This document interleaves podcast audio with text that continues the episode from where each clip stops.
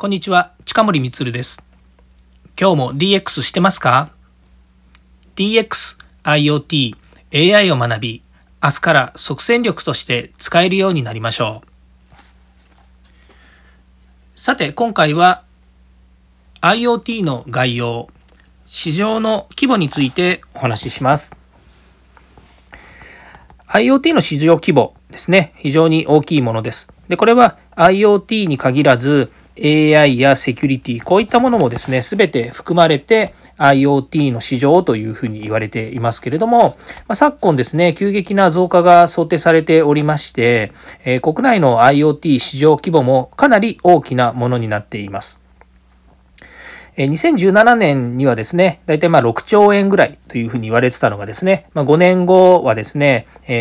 5年後、2022年ですね。まあ、と言ってもですね、2年後になるんですけれども、えー、12兆円と予想されておりまして、まあ、5年間でですね、2倍近くになってまいります。で、これはですね、やはり今、あの、こういう統計が出たのが2017年の頃なんですけども、えー、本当にもう今年ですね、2020年、というところで見るとですねやはり世界が新しい生活様式に変わりで確実にこのデジタル化がどんどん進んでいるわけですね。で日本においてもですねデジタルというものがどんどん取り入れられてもう大企業のことだけではなくてですね中小それからえー、中小企業、それからですね、製造業、本当に全ての産業、そして、えー、それに関わる人たち、ほとんどがですね、このデジタルの中でですね、え IoT や AI というものにですね、身近にこう、えー、取り組まれていくところが進んでいくというふうに考えられています。ま企業内においてのですね、業務において IoT っていうとですね、あの少し皆さんのイメージからは遠くなるかもしれません。というのも、えースマートフォンの導入やパソコンの導入といったものとはちょっと違いましてですね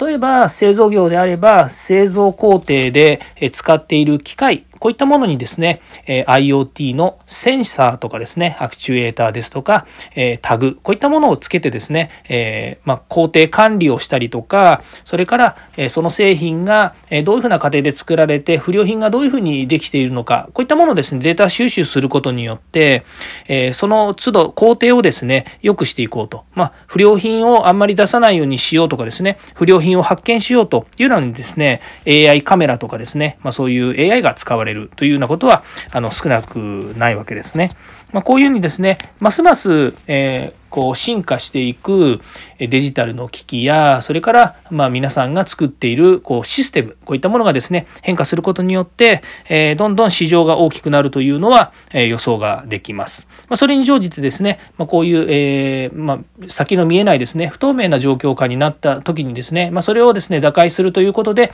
デジタルがまた新たにですねあの使われる産業や、ま、それからそういう仕組みができるということもですね大切な要素になってまいりますのであの、まあ、楽しみな世界というかですね、どんどん変わっていく社会であるということは間違いないです。はい。えー、次回もですね、DX に役立つ話題を提供していきます。ではまた。